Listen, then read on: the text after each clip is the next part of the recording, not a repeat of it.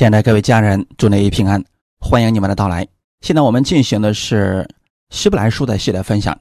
我们今天要进行的是希伯来书第一章四到十四节的内容。我们分享的题目叫“他比天使的名更尊贵”。我们先来做一个祷告，天父，感谢赞美你，感谢你给我们预备这么美好的时间，我们一起来到你的面前，在你的话语当中建造我们自己。更多的经历到你，并且能够把这个话语用在我们的生活当中。感谢赞美主，在我们的生活当中，让我们能熟练的使用这些真理，明白这些真理。把下面的时间也交给圣灵，你亲自来带领我们，使我们更多的能够认识你。奉主耶稣的名祷告，阿门。希伯来书第一章四到十四节，他所承受的名，既比天使的名更尊贵。就远超过天使，所有的天使，神从来对哪一个说：“你是我的儿子，我今日生你。”又指着哪一个说：“我要做他的父，他要做我的子。”再者，神是长子到世上来的时候，就说：“神的使者都要拜他。”论到使者，又说：“神以风为使者，以火焰为仆役。”论到子，却说：“神啊。”你的宝座是永永远远的，你的国权是正直的，你喜爱公义，恨恶罪恶，所以神就是你的神，用喜乐油膏你，胜过高你的同伴。又说：主啊，你起初立了地的根基，天也是你手所造的，天地都要灭没，你却要长存，天地都要像衣服渐渐旧了。你要将天地卷起来，像一件外衣，天地就都改变了。唯有你永不改变，你的年数没有穷尽。所有的天使，神从来对哪一个说：“你坐在我的右边，等我使你的仇敌做你的脚凳。”天使岂不都是服役的灵，奉差遣为那将要承受救恩的人效力吗？阿门。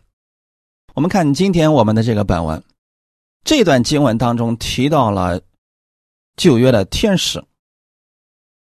天使在旧约的时候经常会被神使用，而犹太人对天使是极为崇敬，因为犹太人认为在万物没造之前，神就已经造了天使，而且天使的能力呢是远超过世人的。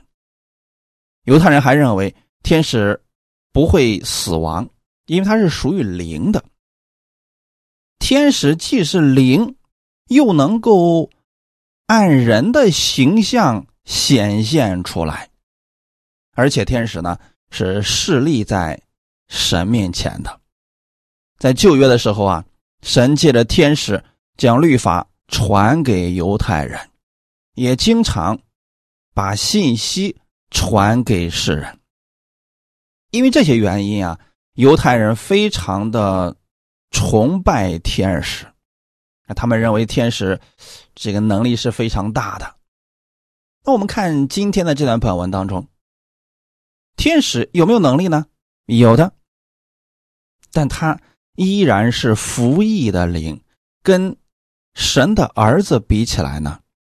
当然了，神的儿子超越。一切天使，但天使的作用和能力，我们也不能把它否定了。我们看一下旧约创世纪第十八章一到四节：耶和华在曼利橡树那里向亚伯拉罕显现出来。那时正热，亚伯拉罕坐在帐篷门口，举目观看，见有三个人在对面站着。他一见。就从帐篷门口跑去迎接他们，伏伏在地说：“我主，我若在你眼前蒙恩，求你不要离开仆人前去，容我拿点水来，你们洗洗脚，在树下歇息歇息。”阿门。十八章的一开头就提到了耶和华在曼利橡树那里向亚伯拉罕显现出来。这就是以天使的样子显明出来了。那个时候天比较热，亚伯拉罕坐在自己帐篷门口。当他看到三个人在对面站着的时候，亚伯拉罕就知道这是神的天使来了。在旧约的时候啊，人见到了天使，跟见到神是一样的，就如同人听先知的话跟听神的话是一样的一样。所以说，天使来到谁的家里边？特别是犹太人啊，那都觉得非常的有荣耀的。亚伯拉罕也是如此，因为他跟神的关系特别的好，所以当他看到这三个人在这站着的时候，他就知道，那这三个人是神所差来的。所以亚伯拉罕就连忙的跑过去迎接他们，伏伏在地，说的很清楚：“我主，我若在你眼前蒙恩，求你不要离开仆人前去。”哎，让我给你弄点水，弄点吃的，你歇息歇息，再往前行。所以说，那个时候的天使是以人的形象出现的。感谢主。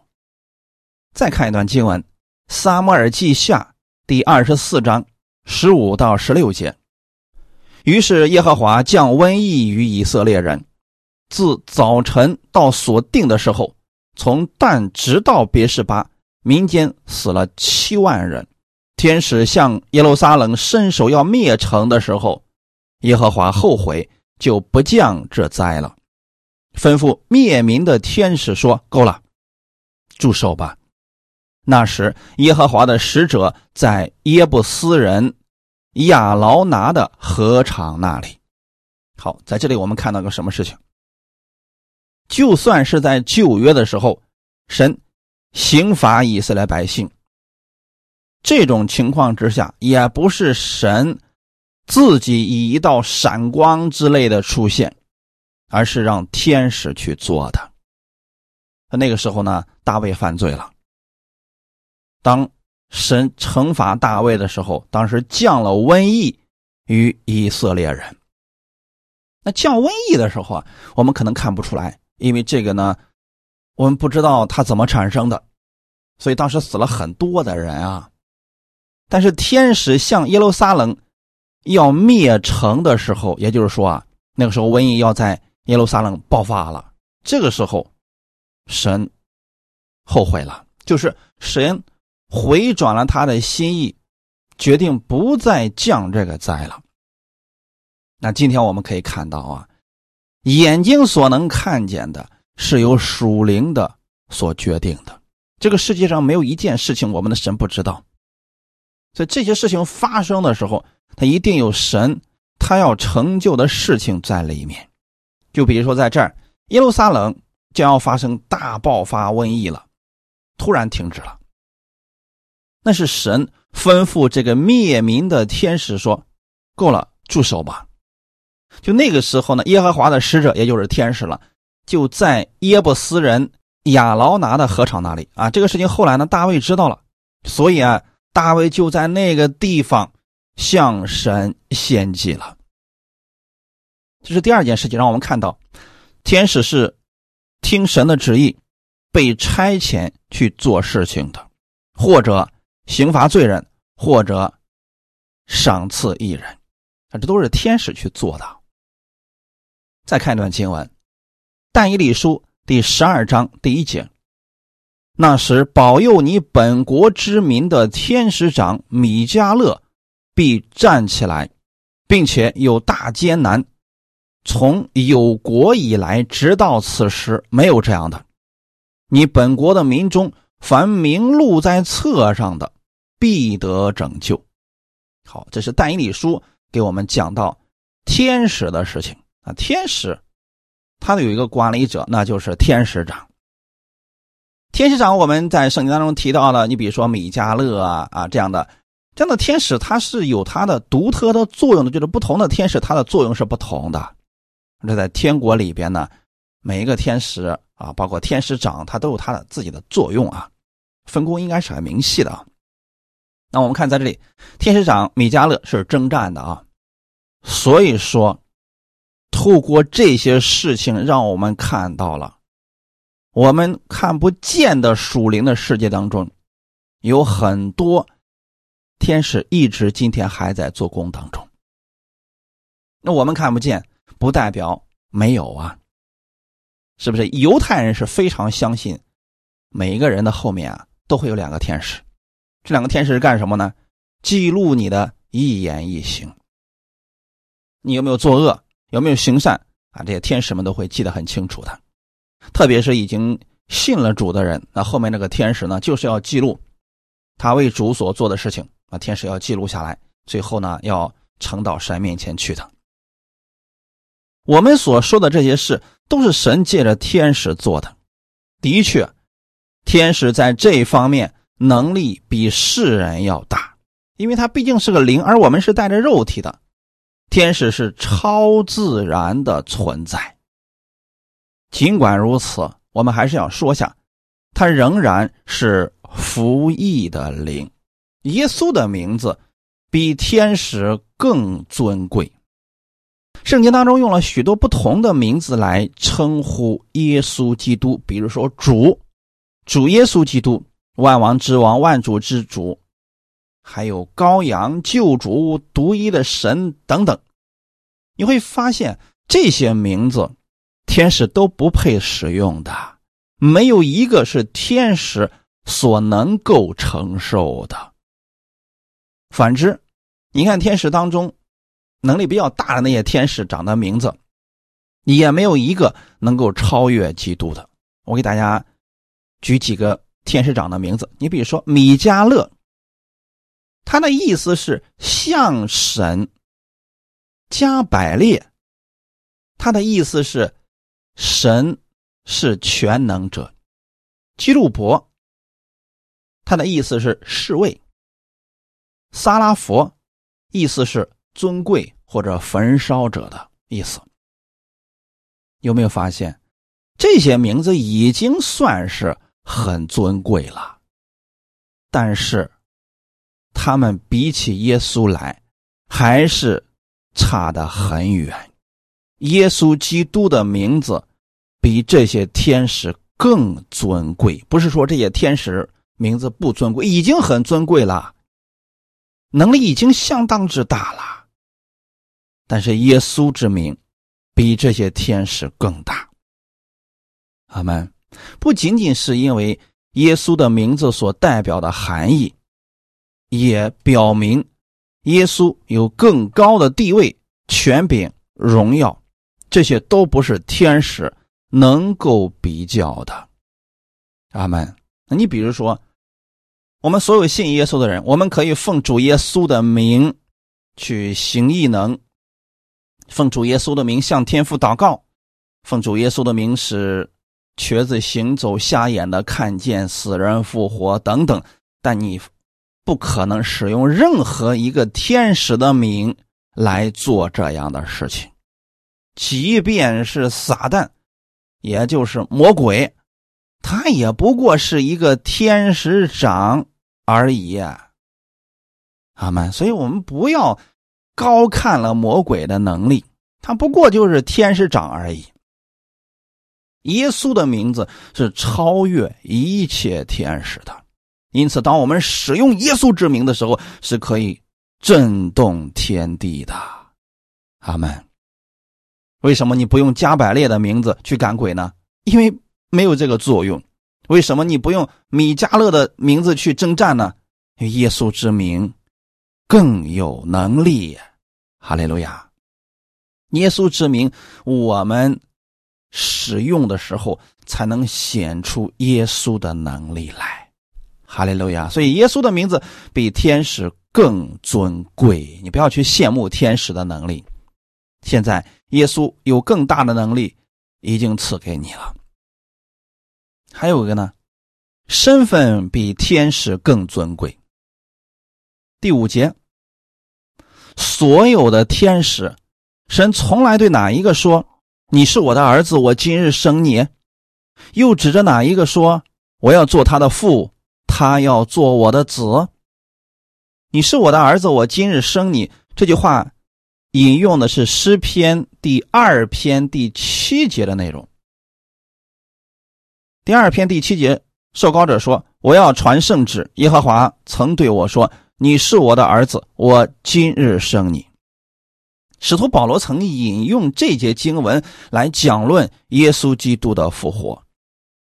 虽然耶稣在创世之前已经是神的儿子，但他道成肉身之后，他是以基督、以神的儿子的身份来出现的。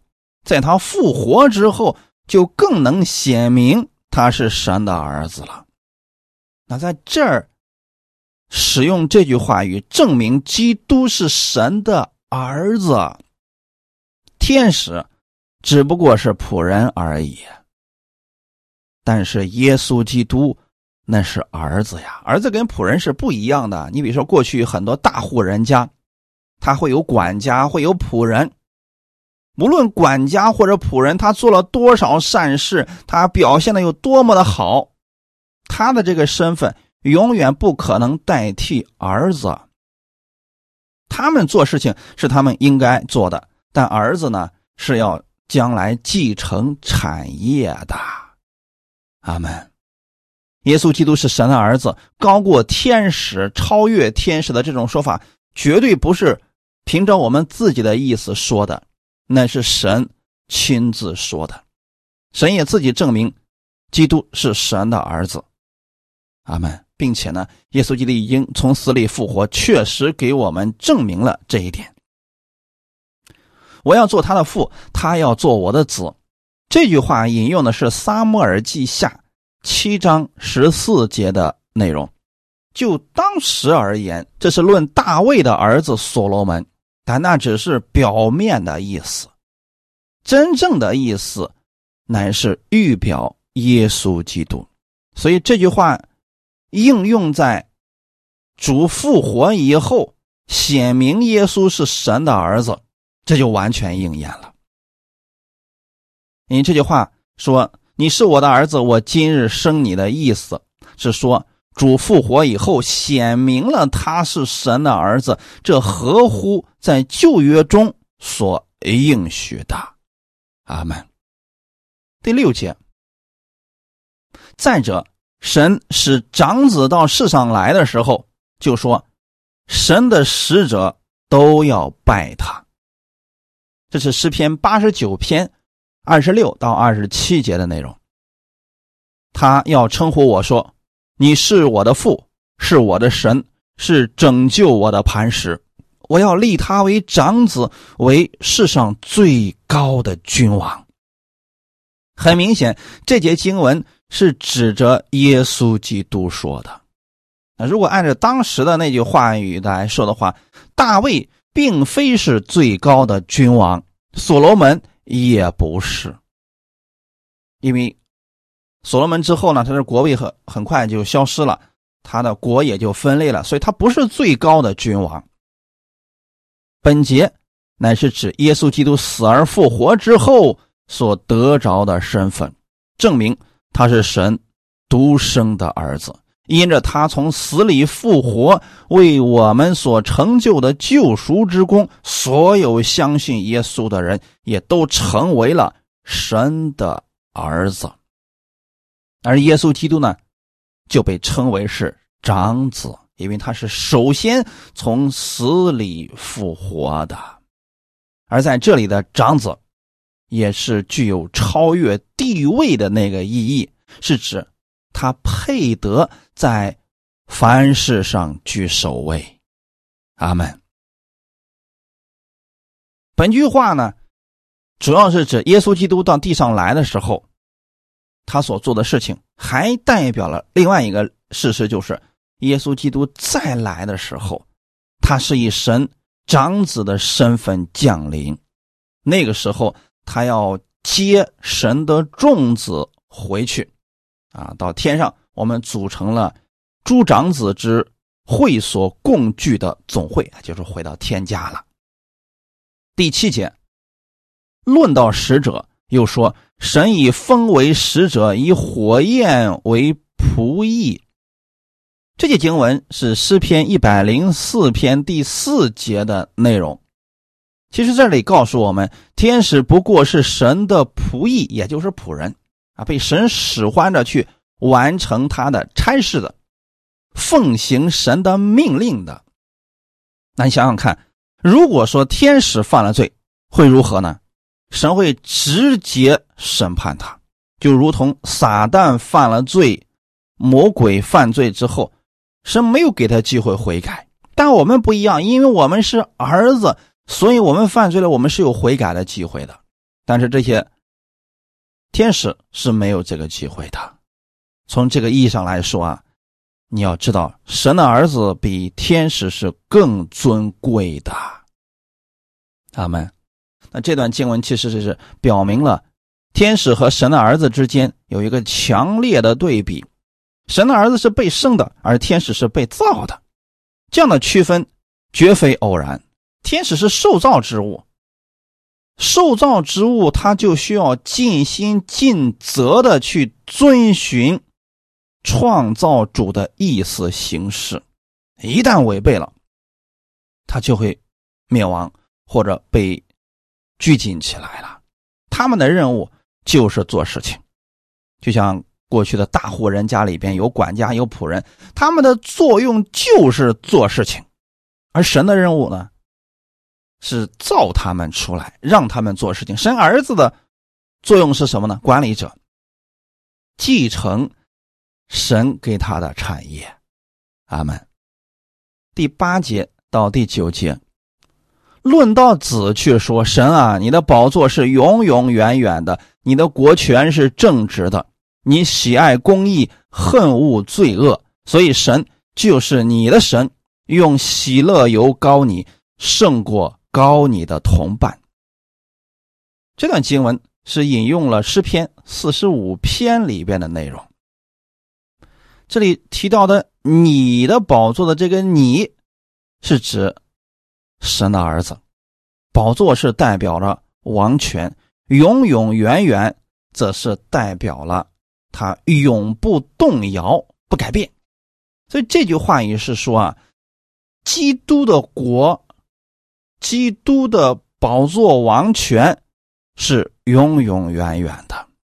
他不像这个世上的君王，他到一定的时候啊，他这个王位可能就没了，因为他生命是有限的，他的国可能也就没有了，这都会发生一些改变。但是基督的国永不改变。基督的王权永远不改变，为什么呢？因为这个国是以公义为根基的。你喜爱公义，恨恶罪恶。当一个国如果他的国内出现了很多的罪恶，失去了公义的时候，这个国就离灭亡不远了。但世上的人呢？因为人里边有私欲，所以他想达到绝对的公义，消除罪恶是几乎不可能的。只能说他们尽力的去实现公平。但耶稣基督的国呢？那是绝对的公义，神也是恨恶罪恶的。他们这种正直的性格与他正直的国权是相称的。耶稣基督喜爱公义。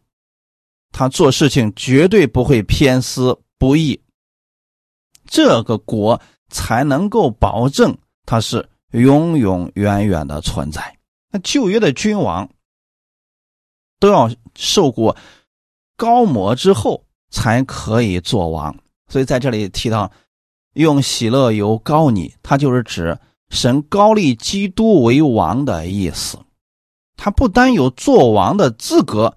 而且呢，人家是合法合理的做了王，阿门。圣灵降临到他的身上，就已经高抹了他。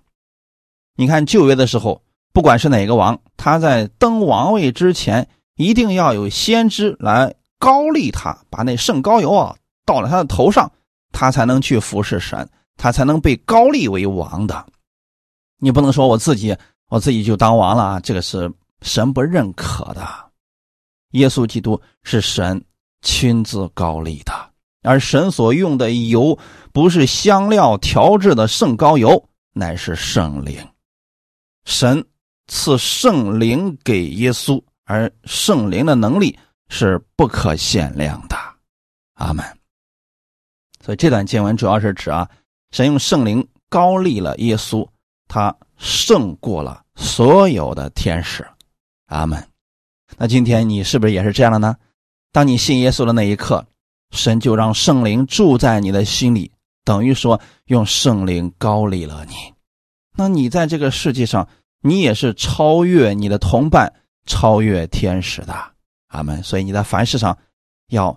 仰望神的话语而生活，凡事上去寻求我们主的话语能力，你一定会看到神的荣耀在你身上彰显出来的。第十节到十二节又说：“主啊，你起初立了地的根基，天也是你手所造的，天地都要灭没，你却要长存；天地都要像衣服渐渐旧了，你要将天地卷起来。”像一件外衣，天地就都改变了，唯有你永不改变，你的年数没有穷尽。这段经文引用的是诗篇一百零二篇二十五到二十八节的内容。起初是指时间的开始，立了根基，立了地的根基，指的是神的创造。所以。旧约圣经当中提到的创造是从无到有的创造，也就是说，没有这个世界以前，我们的耶稣基督就已经存在了，是他起初立了地的根基，天也是他所造的。阿门。那今天很多人说不明白。天地是怎么来的？圣经当中给我们已经说的非常的清楚了，很多人也不明白这个世界将来会有什么样的结局，而神也已经给我们说的非常的清楚了。这个世界有一天啊，它是资源会枯竭，问题会越来越多，包括现在也看到了臭氧层被破坏，南北极的冰川开始融化，啊，紫外线越来越强烈。等等，各种气候变化越来越糟糕，地球的污染也越来越严重了。等等，这些人没有办法修复它。有些东西啊，一旦是坏了，你就无法修复了。这个就如同我们所穿的衣服一样，这个衣服穿的时间久了以后呢，这个衣服就开始出现，比如说有裂缝，那我们可能还会补一补。但如果再穿一段时间之后啊，你会发现它风化了，就是轻轻一碰，它就已经碎掉了。你这个时候怎么办呢？这个衣服就没办法再修补了，那就只能把它换掉了。当然了，很明显啊，我们在地上所穿的衣服，没有人把衣服穿到这个份上才去换掉它的。我们现在所说的是什么呢？这个地球也是如此，宇宙也是如此的。天地有一天。它运行到一定的年数的时候，就会出现这样的问题，就如同一件无法再修补的衣服一样了。任凭人如何去努力，他都没有办法恢复到新衣服的状态了。那这个时候，造物主要做一件事情，也就是我们所说的神的儿子耶稣要做一件事情，他要将天地卷起来。这个很形象的说法啊，就好像我们衣服旧了或者衣服破了之后，我们把这衣服脱下来，然后把它卷起来，穿上一件新衣服，这个问题就解决了。那在这里呢，神说，耶稣基督要将天地卷起来，天地就改变了。你会发现，神有一天是要造一个新天新地的，因为旧的。已经无法再使用了，不管是人类自己的破坏，或者说它使用的寿命到了，但是它不能用了，神就把它收起来了。但这个天地都如此被神造了，那说明造天地的这位主，他的能力更大，他是更尊贵的。唯有你永不改变，你的年数没有穷尽。就说这个世界，我们觉得。啊，过了几千年了，这世界很好了。虽然说现在有一些问题，但是呢，还是不影响使用的。但我们的主，不论过多少年份，他永不改变。阿门。耶稣基督的名字，你任何时候去使用它，都是可以的。阿门。在人看来，天地的年数已经算是挺久远的了，但是天地有一天是要被毁灭掉的。那个时候呢，犯罪的天使要一同被消灭掉，唯有基督要长存。长存的意思就是继续的、持续的存在，它是超越时空的。阿门。耶稣基督不单创造天地，他也能改变天地，而且改变的时候非常的容易，就像卷起一件外衣一样的容易。但天使不过是受造物而已，天使也绝不是永远长存的。永远长存的乃是耶稣基督啊！而且天使也不能创造或者改变天地，他只能按照神的旨意去做事情或者传达神的话语。能改变这一切的，是神的儿子耶稣基督。所以从这一方面来讲，耶稣比天使的名更尊贵。十三节到十四节，所有的天使，神从来对哪一个说：“你坐在我的右边，等我使你仇敌坐你的脚凳。”天使岂不都是服役的灵，奉差遣为那将要承受救恩的人？效力吗？阿门。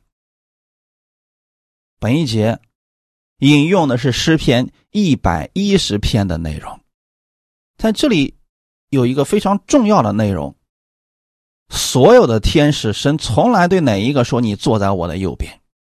你会发现，天使因为他是服役的灵，所以他并不能够坐下来，他是要一直去做工的。阿门。而耶稣基督却不一样，他是神的儿子，他做完了他的功以后，他就坐下来了，而且呢是坐在了神的右边。耶稣基督成为神的儿子，来到这个世界上，为我们所有世人的罪流出宝血，牺牲，三天后从死里复活。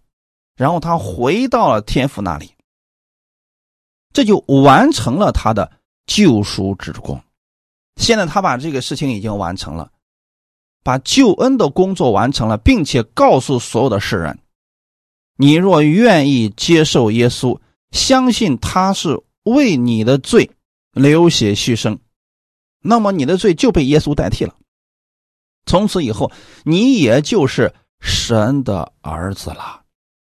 他们这个事情，耶稣已经完成了，就看谁相信，谁就可以得着了。耶稣现在坐在神的右边，这个右边是指的神的得胜、荣耀、尊贵。坐下来是一种安息的姿态。换句话来说啊，耶稣基督的救赎之功，没有我们一丁点可以参与的部分。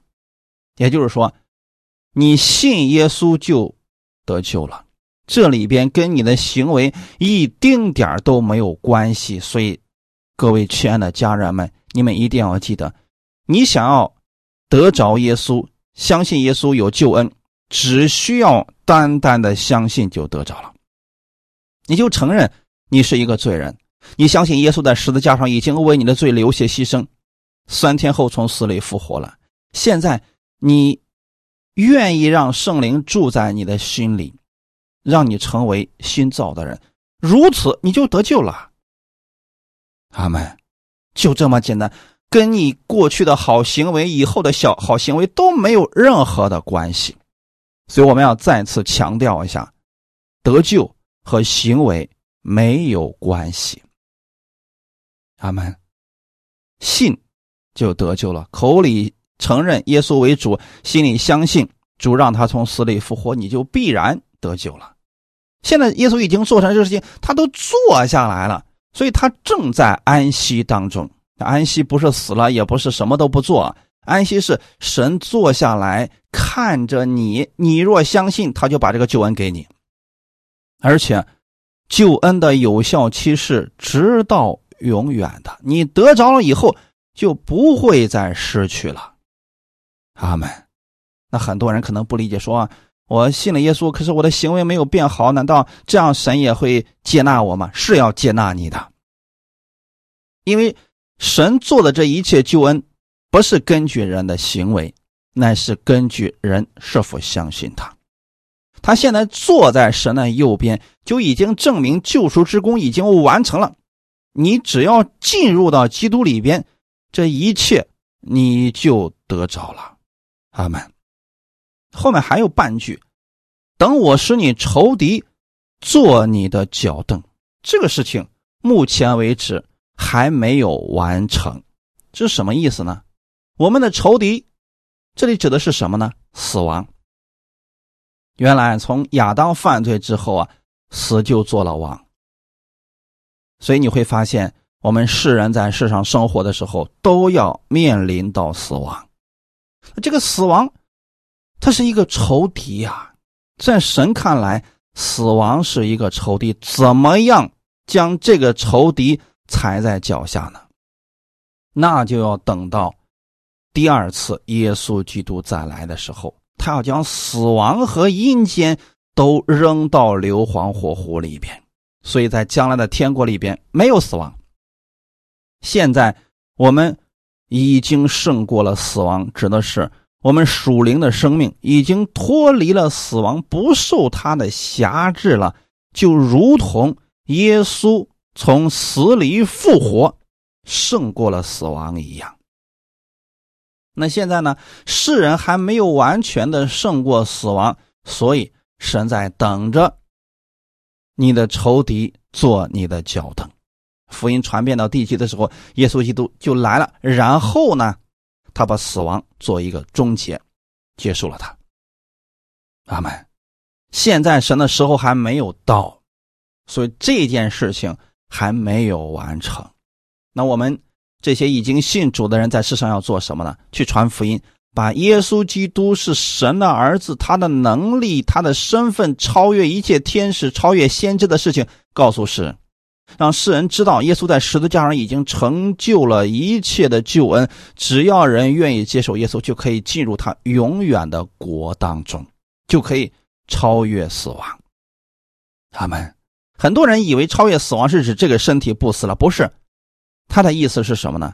我们这个身体要改变形状，与耶稣基督死而复活的身体相似，那个身体是永远不死的。阿门。那我们在传福音的时候，很多时候我们无法胜过这个世界，胜过环境。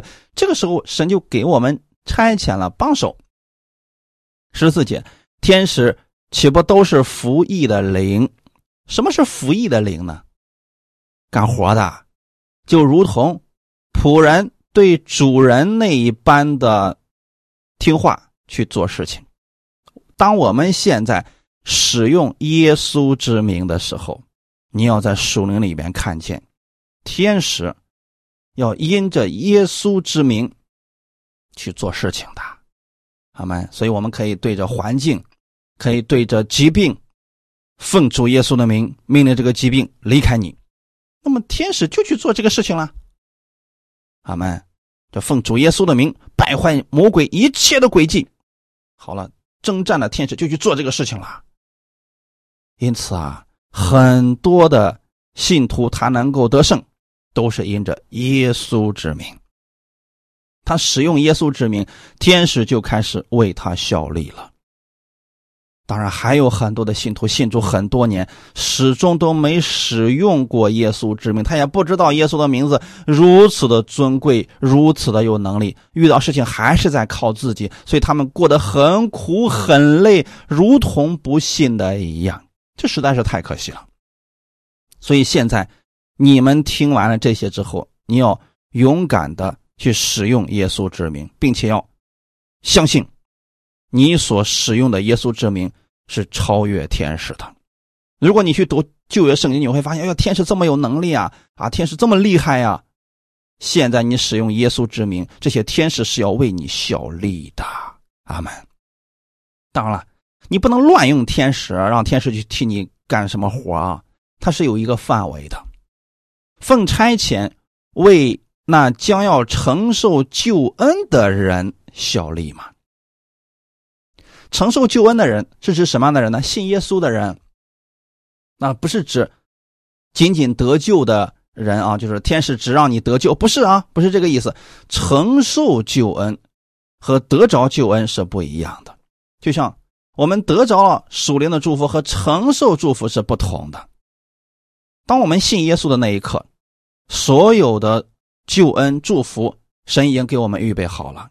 但当我们奉主耶稣的名将这些东西拿过来，这就叫做承受救恩。当你愿意做绝志祷告的时候，你说：“我承认我是一个罪人，我相信耶稣在十字架上为我的罪流血牺牲，三天后从死里复活了。现在求圣灵进入我的心里边，掌管我的一生。奉主耶稣的名祷告。”阿门。当你如此祷告的时候，你是在承受神的救恩。这个救恩承受之后，你从此以后成为神的儿子啦。阿门。只有你成为了神的儿子，你的身份才会比天使更尊贵，天使才会听从你的话语啊。当然，你使用耶稣之名的时候，才能让天使为你效力啊。你随便使用天使。为你自己做什么事情那是不管用的啊！为将要承受救恩的人效力，所以差遣天使去做事情，一定是为了救恩的缘故啊！可不能说了，天使啊，今天我不想工作，你替我去工作吧！这个没有用的啊！你可以说，但是呢，天使不会听你这一块的。但是呢，当你奉主耶稣的名，你去帮助人认识耶稣，或者说帮助人脱离困境的时候，天使是会去做这个事情的。从这个意义上来讲，你要知道，信徒的地位比天使要高一些。今天我们都是神的儿子啊，接受了耶稣的人都是神的儿子呀。我们是受天使的服侍和保守的，阿门。所以遇到危险的时候，遇到困难的时候，你不要觉得是你自己一个人。你后面还有俩天使呢，还有很多天使在因着耶稣的名，他们会听从你的调遣呐。他们就像在科西玛尼园的时候，当时啊，很多人来抓耶稣，然后彼得就上去了。耶稣当时说：“你不知道我可以差遣十二营的天使吗？”就是耶稣一句话，十二个营的天使就过来为他效力了。其实完全用不着那么多啊！你想，一个天使就可以把所有的人都干翻了。更何况十二营的天使呢？所以天使是服侍我们的，为我们效力的。他们将来的时候啊，我们还是要审判天使的。天使因着耶稣的缘故服侍我们，一定要切记，这是有原因的啊。那你不能随随便便说天使啊，今天就给我做饭去吧，这是不管用的。因着耶稣的缘故。那么就是因着救恩的缘故，就是当你去服侍别人，为了别人认识主，为了别人能够在救恩上有份，这种时候，天使才为你效力，不是为了你的私欲啊，这个是没有用的啊。所以这一块大家一定要区分清楚了啊。你比如说保罗，他其实在福音的现场，他做了很多的工。所以后面就会有很多的天使一直在帮助他的，啊，除了圣灵，还有很多天使啊。神的儿女使用耶稣之名做神的工的时候，天使就帮助我们完成。这个时候，天使才算是仆人啊，要不然的话，他不会听你的。因此，当我们明白这些属灵的事情的时候，你就知道，你在这个世界上有很多事情是可以做的。凭着你自己的力量，你确实无法完成神的救恩，无法去服侍一个人，但是圣灵和天使都帮助你的时候，你就可以了。他们当把这些事情给大家讲明之后，大家心里就应该明白了。那我知道了，神实在是太爱我了，因着耶稣的缘故，神让天使今天来服侍我们。因着耶稣的缘故，我们成为了神的儿子，比天使的名更尊贵。这一切都是因着耶稣的缘故，所以耶稣之名比天使更尊贵。哈利路亚！所以弟兄姊妹去读圣经的时候，要多去默想耶稣的大能。你看看耶稣在世界上是如何行事为人的，他是如何去拯救别人、帮助别人。用爱心去服侍，不求回报的去做事。你若也是因着这样的缘故去做事，天使也会帮助你。他们，你会做你过去靠自己做不成的事情，最终你会归荣耀给神。神会让你在这样的过程当中一次一次的经历到他的大能，并且你的内心也会越来越喜乐，更多的。认识到了神的伟大奇妙，况且你还是有赏赐的。神不会让你白白做这些事情，他将来的时候还给要给你永久的赏赐。阿门。就如同耶稣一样，阿门。愿今天的话语给你们带来一些帮助。我们一起来祷告。天父，感谢赞美你，谢谢你今天借着这样的话语给我们解开疑惑。耶稣的名字比天使更尊贵。神，今天我们接受你之后，因着耶稣的缘故，我们也成为了神的儿子。所以我们可以呼叫阿爸父。今天我们在世上，无论我们遇到什么样的事情，我们可以向我们的阿巴父来呼求。我相信你会改变天地，你能改变天地，你能为我们开前面的出路。